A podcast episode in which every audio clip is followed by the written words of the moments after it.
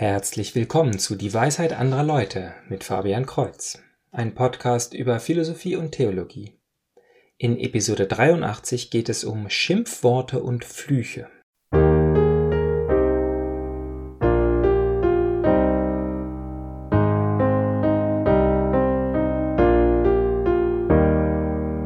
Lange Zeit war es allen klar, dass es einen Haufen Dinge gibt, die man einfach nicht sagt.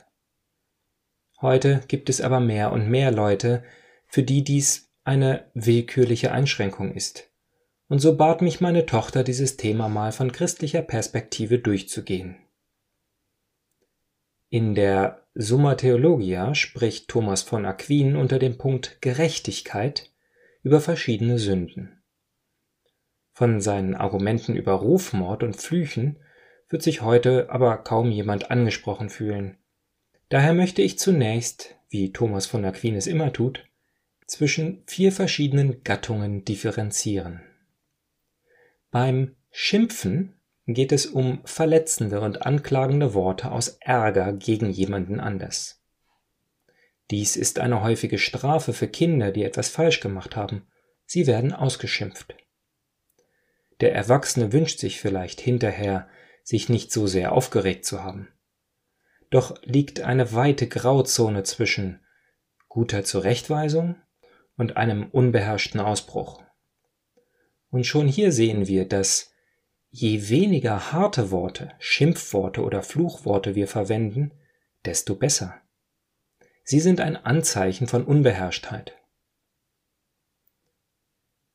Weniger typisch sind heutzutage echte Flüche. Dies geht über Schimpfen hinaus und zeigt einen Hass, der dem anderen Schlechtes wünscht, ihn verdammt. Hier kommt es gar nicht so sehr auf die Härte oder Lautstärke der Worte an. Das Problem ist die innere Einstellung, der Wunsch, dass der andere verdammt sein soll, also weiter wegkommt von Gott. Abergläubische Leute mögen versuchen, dem anderen durch einen Fluch Unglück und Schaden zu bringen, andere setzen ihren Fluch selber in die Tat um. Auch wenn heute weniger Leute abergläubisch sind oder durch Gesetze zurückgehalten werden, verbessert dies kaum die Schwere dieses Vergehens. Jesus sagt, ihr habt gehört, wer jemanden tötet, soll dem Gericht verfallen sein. Ich aber sage euch, jeder, der seinem Bruder auch nur zürnt, soll dem Gericht verfallen sein, und wer zu seinem Bruder sagt, du gottloser Narr, soll dem Feuer der Hölle verfallen sein. Was hilft es da, dass der moderne Fluch auf Worte begrenzt ist, wenn der Fluchende innerlich bereit ist, dem anderen zu schaden? Die Worte sind letztlich nur ein Anzeichen für das eigentliche Problem in der Seele des Menschen. Deshalb gibt es die gleiche Bestrafung für Mord, Zorn und Beleidigung. Doch als Mischwesen von Körper und Seele haben wir die Chance, unsere Seele zu verbessern, indem wir unseren Körper trainieren. Jemand, der aufhört, die schadenden Worte zu verwenden, eröffnet sich die Möglichkeit, den Zorn zu besiegen. Als drittes haben wir Gottes Lästerung. Auch dies verschwimmt mehr und mehr in einem grauen Bereich, denn eine Gesellschaft, der Gott nicht präsent ist, für die hat Blasphemie keine Bedeutung. Außerdem hat es lange Tradition, den Namen des Herrn ohne böse Gedanken in Schreckenssituationen zu nennen. Daher haben wir solche Worte wie Jesus Maria oder einfach nur Oje von Ojemine, welches letztlich O Jesu Domine bedeutet. Wie steht dies im Vergleich zum heute so inflationär üblichen OMG. Nun, das Problem, das dahinter steht, ist wie gesagt Gotteslästerung im Sinne des zweiten Gebotes, dass man den Namen des Herrn nicht missbrauchen soll. Das bedeutet, dass etwas, das heilig ist, in unserem Leben nicht für heilig gehalten wird. Ein ähnliches Problem ergibt sich im dritten Gebot damit, dass der Tag des Herrn nicht heilig gehalten wird. Dadurch wird das ganze Leben zu einem verwaschenen Einheitsbrei. Es ist wichtig für uns Menschen, das Gute zu erkennen und gut zu nennen und es nicht gleichzusetzen mit dem Gewöhnlichen. Gott ist das höchste Gut, daher schadet es unserem Denken enorm, wenn wir seinen Namen gedankenlos verwenden, selbst wenn es keine absichtliche Blasphemie ist. Es ist so, als würde man ein Kruzifix verwenden, um das Eis von der Windschutzscheibe zu kratzen.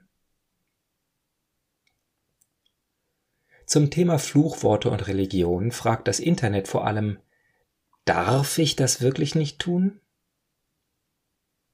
Diese Frage sagt eine Menge über uns Menschen aus. Wir empfinden Gottes Gebote als Einschränkung unserer Freiheit. Das Leben ohne Gott kommt uns größer vor. Das fromme Leben ist so viel eingeengter. Aber das würde ja gar keinen Sinn machen. Gott ist die Quelle allen Lebens und hat derartig überfließende Schöpfungskraft, dass er geradezu nebenbei unsere ganze Welt erschafft. Dies ist kein Gott, der versucht, Menschen klein zu halten.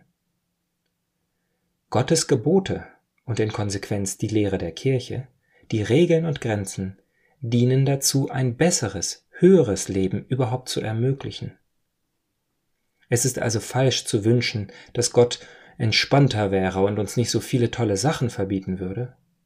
Die richtige Einstellung, die wir ohne den Sündenfall automatisch hätten, ist einzusehen, dass die verbotenen Sachen real schlecht für uns sind und das Leben einschränken.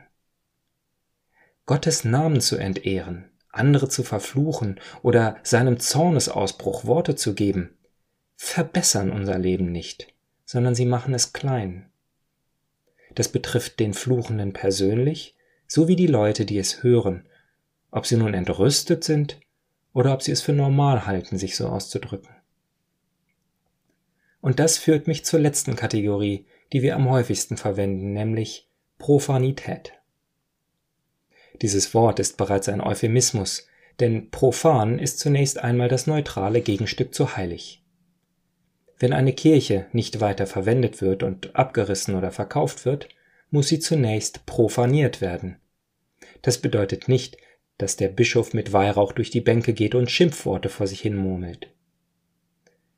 Ich meine hier noch eine Stufe unter der normalen Rede. Etwas, das wir auch vulgär nennen, obwohl das nicht schlimmer ist als profan. Oder halt als obszön bezeichnen. Die verwendeten Worte haben meist etwas mit dem Sexualakt oder mit Exkrementen zu tun. Wir benutzen diese Worte nicht unbedingt als Gotteslästerung oder im Zorn gegen einen anderen Menschen. Gerne aber, um die allgemeine Unzufriedenheit mit der Situation auszudrücken. Das üblichste finnische Schimpfwort ist ein derbes Wort für den weiblichen Geschlechtstrakt. Und ich kenne eine junge Frau, die dieses Wort wie ein Komma in ganz normaler Rede verwendet. Abgesehen von derart extremen Fällen kommt uns Profanität aber nicht so schlimm vor. Fast jeder tut es irgendwann. Der Katechismus spricht zwar ab Abschnitt 2147 eindeutig gegen Gotteslästerung und Flüche, sagt aber nicht viel über Profanität.